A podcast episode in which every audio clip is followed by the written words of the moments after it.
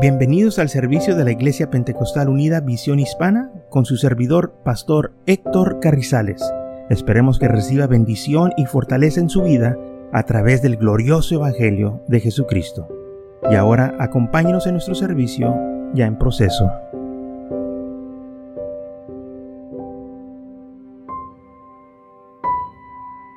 Marcos capítulo 16 versículo 15 al 20, y dice así la palabra del Señor. Y les dijo, ir por todo el mundo y predicar el Evangelio a toda criatura. El que creyese y fuere bautizado será salvo, mas que el que no creyere será condenado. Y estas señales seguirán a los que creen. En mi nombre echarán fuera demonios hablarán nuevas lenguas, tomarán en las manos serpientes, y si vivieren cosa mortífera, no les hará daño. Sobre los enfermos pondrán sus manos y sanarán. Y el Señor, después de que les habló, fue recibido en el cielo y se sentó a la diestra de Dios. Y ellos, saliendo, predicaron en todas partes ayudándoles el Señor y confirmando la palabra con las señales que la seguían. Amén. Señales que le seguían. Entonces, versículo 17 dice que estas señales seguirán a los creyentes. Los creyentes no siguen las señales. Las señales siguen a los creyentes. O sea que donde nosotros estamos, cosas van a pasar. Donde yo estoy, si yo oro por alguien, alguien va a ser sanado en el nombre del Señor. Yo no ando buscando las señales. Ahí está el Señor porque ya está una señal. No. Yo sé que el Señor ya está conmigo. Y donde quiera que yo voy, puedo predicar el Evangelio, orar por alguien y alguien puede sanar. Amén.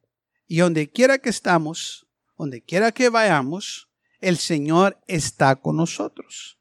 Y entonces las señales nos siguen al creyente, nos siguen a nosotros. ¿Por qué? Porque nosotros no seguimos las señales, seguimos a Cristo Jesús. Él es nuestro pastor. Y las señales siguen. Por eso dice la Biblia que este, las señales, dice así, y estas señales seguirán a los que creen. Amén. Y donde nosotros vamos, predicamos, echamos fuera demonios, hablamos nuevas lenguas, porque el Espíritu Santo este, mora en nosotros y si, si tomamos serpientes en nuestras manos, pues eh, este, no nos van a hacer daño si el Señor está con nosotros y bebemos cosa mortífera o comemos algo malo. Por eso es bueno orar por los alimentos, porque no sabemos qué nos ponen enfrente, no sabemos vea cómo estarán esos alimentos. Pero cuando nosotros oramos, dice la Biblia, por medio de la oración, los alimentos son santificados. Por eso oramos, Señor, ponemos este, estos alimentos en tus manos, bendícelos, bendice los, las manos que los prepararon y damos gracias por ellos. Estamos pidiendo la bendición del Señor. Y si hay algo malo ahí que nosotros no estamos conscientes, pues el Señor ¿verdad? nos protege. Ahora, eh, me estaba comentando un pastor que ellos fueron a un, a una, a un local a, comer, a un, a un, este, andaban predicando y alguien los invitó a comer. Y cuando ellos se sentaron a la mesa y, les pusieron los platos. Ya con comida llenos, pues los hermanos, como su costumbre, empezaron a orar. Y cuando el hermano estaba pidiendo que el Señor, este, la bendición sobre sus alimentos, el Señor le, le habló, le dijo, no te lo comas, porque no está bien esta comida. Y entonces el hermano se detuvo una oración y, le dijo al otro, yo no puedo comer esto porque el Señor me acaba de hablar y decirme que no me coma esto. Y el otro hermano dijo, pues a mí no me dijo nada. Y dice, bueno, cómetelo tú. Pero el Señor me habló y me dijo que algo está mal aquí. Y entonces pues ellos eh, decidieron no comérselo. Dijeron, ¿sabes qué? Mejor vamos a dárselo a un perro. Ni los perros se lo querían comer. La comida estaba contaminada. Alguien les quería hacer daño. Pero por medio de la oración, Y cuando el hermano estaba pidiendo la bendición, el Señor le habló y dijo, no te lo comas. Y por eso, hermanos, nosotros creemos en orar por los alimentos y orar por las cosas que vamos a hacer. Queremos la bendición de Dios. Queremos que el Señor nos proteja y nos cuida. Esas son las señales que el Señor dice, los van a seguir. Y donde quiera que van, cosas van a suceder. Claro que el enemigo los va a querer atacar, pero mayor es el que está en vosotros que el que está en el mundo. Y entonces dice el Señor, miren, eh, les van a poner manos sobre los enfermos, van a sanar los enfermos y van a este, echar fuera demonios. Estas cosas, hermanos, el Señor les dijo que iban a suceder. Y vamos a leer las escrituras donde sucedieron. En el libro de los Hechos, por eso se llama así libro de los hechos, este libro, porque es los hechos de los apóstoles. O sea, lo que hicieron los apóstoles cuando el Señor ya eh, ascendió hacia el cielo, se quedaron ellos predicando la palabra porque así el Señor les mandó. Y uno de los primeros milagros eh, de la iglesia primitiva se encuentra en Hechos capítulo 3, donde dice la palabra del Señor, en el versículo 1, que Pedro y Juan subieron al templo a orar. Y yendo ellos al templo, dice la palabra de Dios, que iban juntos a la hora novena, a la hora de la oración, y dice la Biblia, y que era traído un hombre cojo de nacimiento. Y ahí dice la Biblia que ponían a este hombre a la puerta de la hermosa, a quien ponían cada día a la puerta del templo que se llamaba la hermosa, para que pidiese limosna de los que entraban en el templo. Este, cuando vio a Pedro y a Juan que iban a entrar en el templo, les rogaba que le diesen limosna. Pedro con Juan, fijando en él los ojos, les dijo, míranos. Entonces él les estuvo atento, esperando recibir de ellos algo. Mas Pedro dijo, no tengo plata ni oro, pero lo que tengo te doy. En el nombre de Jesucristo de Nazaret, levántate y anda. Y tomándole por la mano derecha, le levantó y al momento se le afirmaron los pies y tubillos. Y saltando se puso en pie y anduvo y entró con ellos en el templo, andando y saltando y alabando a Dios. Y todo el pueblo lo vio andar y alabar a Dios. Y le reconocían que era el que se sentaba a pedir limosna a la puerta del templo la hermosa, y se llenaron de asombro y espanto por lo que le había sucedido. Y entonces, haciéndose a Pedro y a Juan el cojo que había sido sanado, todo el pueblo, atónitos, concurrió a ellos al pórtico que se llamaba de Salomón. Entonces Aquí está el primer milagro de la iglesia. Después de que el Señor les dijo, vayan por todo el mundo y prediquen y estas señales los van a seguir. Va a haber sanidades, va a haber gente que recibe el Espíritu Santo, van a echar fuera demonios. Y aquí vemos la primer eh, este, obra del Espíritu Santo. Hubo un hombre que el Señor sanó, que estaba cojo de nacimiento. Este hombre, dice la palabra del Señor, se sentaba a la puerta de la hermosa del templo para pedir limosna, no podía trabajar. Y dice la Biblia que cuando Pedro y Juan iban juntos al templo a orar, ahí estaba este hombre pidiendo limosna.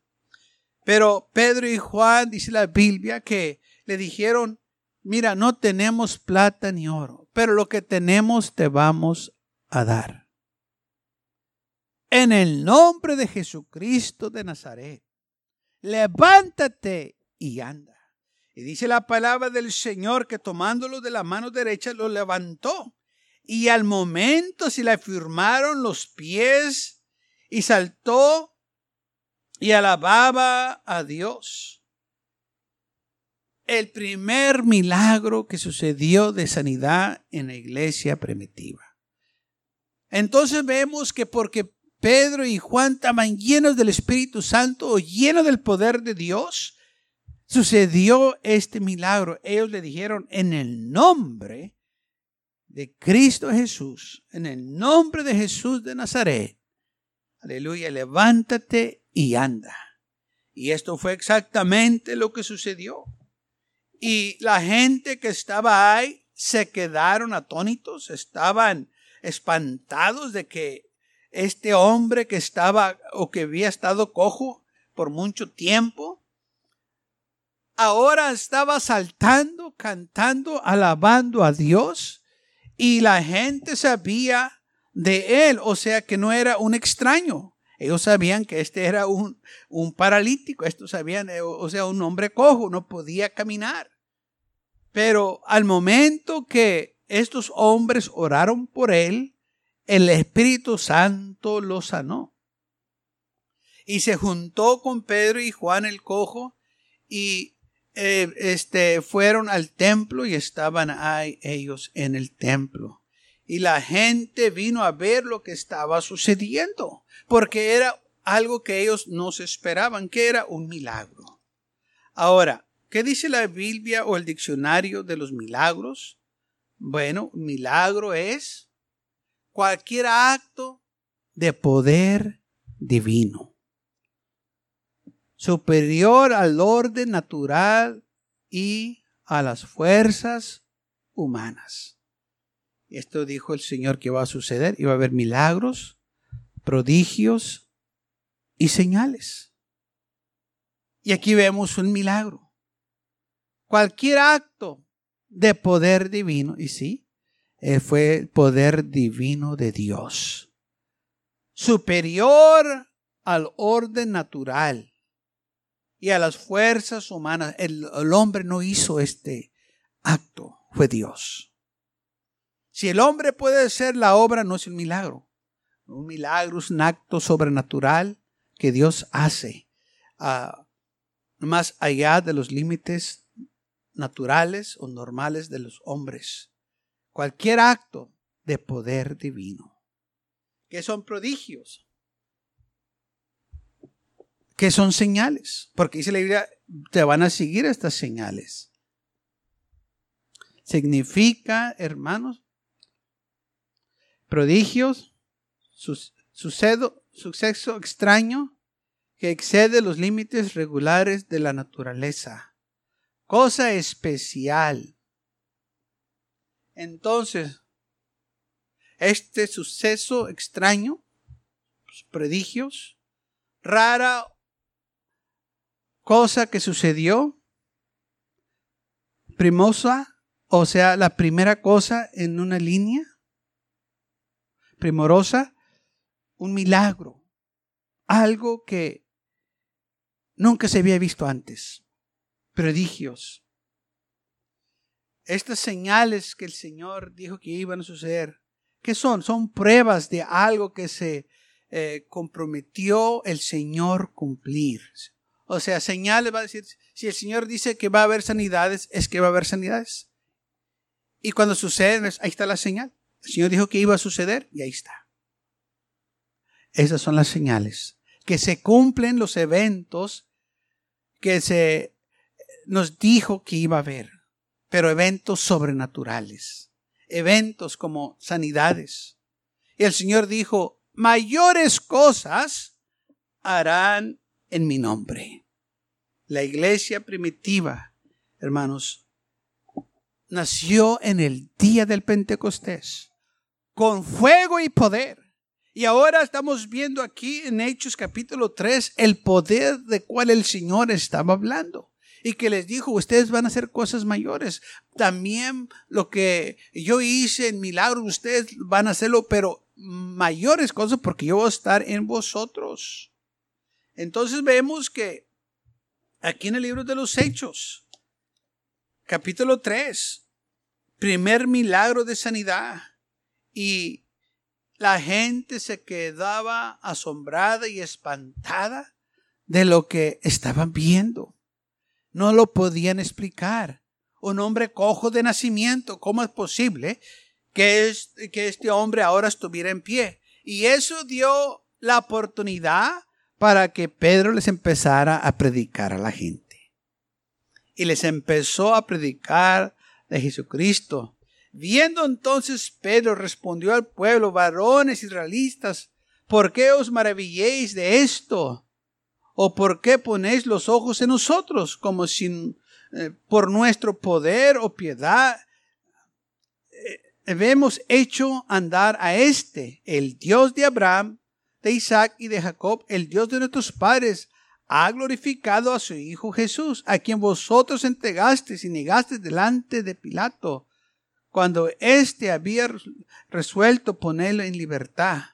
Mas vosotros negasteis al santo y al justo, y pedisteis que se os diese a un homicidio, y matasteis al autor de la vida, a quien Dios ha resucitado de los muertos, de lo cual nosotros somos testigos. Y por el y por la fe en su nombre a este a quien vosotros veis y conocéis le ha confirmado su nombre y la fe que es por él que ha dado a este eh, eh, completa sanidad en presencia de todos vosotros. Entonces, Pedro tomó la caución de este milagro para predicarles de Jesucristo y les habló de, eh, de, que lo que había sucedido y ellos sabían lo que había sucedido en Jerusalén. Ellos estaban conscientes, quizás muchos que estaban ahí en este milagro también estuvieron ahí cuando crucificaron a Jesús en, o en el juicio de Jesús o, o, o, en la vía de la rosa, quizás estuvieron ahí y podían entender lo que Pedro estaba hablando y les dijo, miren, nosotros no hicimos esto por nuestro poder. Este poder viene de Dios. Jesús lo sanó a este hombre. El Dios de nuestro Padre, Abraham, Isaac, Jacobo, Él es el que sanó a Jesucristo, a, este, a este hombre, nuestro Señor Jesús, a quien Dios lo levantó entre los muertos. Jesús sanó a este hombre. Y entonces nosotros, hermanos, también predicamos lo mismo. Jesús sana, Jesús salva, Jesús todavía hace milagros. Gloria al Señor. Está a nosotros. ¿Qué necesitamos para que Dios haga milagros? Pues tener fe y tener también el poder del Espíritu Santo. Que alguien que tenga el poder del Espíritu Santo ore por nosotros para que nosotros seamos sanos y también recuerden, necesitamos fe en el Señor. Entonces vemos, hermanos, cómo los apóstoles empezaron a predicar a Jesucristo y a decirle a la gente lo que Dios podía hacer por ellos. Amén. Los podía sanar a este hombre que ven aquí. Pedro les dijo, a quien ustedes conocen, ahora está completo, o sea, está sano completamente en presencia de todos ustedes. Miren ahí, está de pie. ¿Lo puede negar? Pues no, bueno, exacto. Porque Dios hizo este milagro. Y la iglesia, hermanos, todavía tiene ese poder para orar por la gente, para que el Señor haga milagros. Pero tenemos que creer. Si sucedió en la iglesia primitiva, puede suceder en las iglesias de hoy. Y Dios está haciendo milagros en las iglesias. Está que uno lo crea lo recibas y que nosotros proclamen, Señor, yo creo que tú haces milagros. Y el Señor hace muchos milagros. Y no nomás de sanidades, hermanos. Nos libra de peligros, nos protege mientras dormemos, cuando vamos manejando, nos protege de un accidente. Oiga, tantas cosas eh, que suceden en nuestras vidas, milagros que en veces ni nos damos cuenta que suceden, pero sucedieron esos milagros. ¿Por qué? Porque estamos en las manos del Señor. Porque hay cosas que suceden que muchas veces nosotros no nos damos cuenta. Hace tiempo para atrás, eh, me acuerdo que este, yo estaba dormido y oí que se estaba tirando agua. Y me levanté y no sé cómo la lavadora, el switch de la lavadora em, este, uh, estaba como que alguien lo prendió y, y, eh, se llenó toda la tina de agua no se cortó el switch ni nada y, se llenó todo un cuarto de, agua. El agua corrió hacia un cuarto que está más bajo que los demás y estaba como dos, tres pulgadas. Ya el agua, había bastante agua. Sé porque yo andaba ah, hasta en los tobillos y lo primero que se me cruzó en la mente es agarrar eh, una máquina que yo tenía ahí que este es como aspiradora, pero para el agua y empecé a trabajar, este, a, a sacar toda el agua que estaba en ese cuarto. Yo sin pensar, nomás, nomás miré el problema, le cerré la agua, ¿verdad? Para que ya no siguiera tirando y me puse a, este, a tratar de, de, levantar toda el agua con aspiradora. Y ya estaba terminando y, y, andaba yo este, todavía con la aspiradora y miré donde pegan los bloques con el piso unos alambres de 220. Y los miré y sentí que se me cayó el corazón. Porque esos alambres estaban vivos, de 220. Y yo sé que el agua subió más arriba que esos cables que estaban ahí, esos alambres. Y cuando miré yo eso, que sentí que cada vez se me cae el corazón, dije, gracias Señor, porque me podía quedar ahí electrocutado, ahí podía quedar. Pero el Señor hizo ese milagro y me libró. Yo no me di cuenta, hermanos, hasta que ya estaba terminando y miré el peligro en cual yo estaba. Pero Dios lo miró antes que yo y me protegió y me cuidó. Y ahí todavía están esos alambres. Porque cuando edificaron el, este, ese cuarto, pues los alambres corren por debajo de este, por el piso. Y ahí es donde están, 220, ahí es donde están. Y no nomás ese cuarto, otros cuartos más tienen el mismo eh, sistema, que los alambres los corrieron por, por, el piso. Y hermanos, así es, son los milagros de Dios. Muchas veces no nos damos cuenta hasta que ya pasa una cosa y sabemos que el Señor nos cuidó y le damos gloria a Dios. Al momento quizás no sabemos lo que está pasando, pero el Señor nos pide que creamos en Él y que confiemos en Él, que todo va a estar bien. Y hermanos, así es cuando ah, las cosas, ¿verdad? Que no, no, sabemos, tenemos que estar nosotros confiados. Dios nos cuida, Dios está con nosotros. Aleluya. Y, y, y me acuerdo, hermanos, seguido de esa situación porque de repente el agua, eh, la máquina empezó y se empezó a llenar la tina y, pues yo estaba dormido y oía que corría el agua, que corría el agua, y, pero no tenía ropa adentro en la tina, estaba ah, el switch como estaba prendido apagado, no sé ni cómo prendió. Y eso fue en la madrugada. Y no había nadie más que yo en ese tiempo para que prendiera la máquina. Y yo no prendí la máquina. Pero bueno, el Señor me libró. Y no nomás de esa, me ha librado de muchas también, gloria al Señor. Él es bueno con nosotros. Esos son los milagros, señales, prodigios que el Señor dice. Actos de Dios, porque eso fue un acto de Dios, que no me quedé ahí pegado.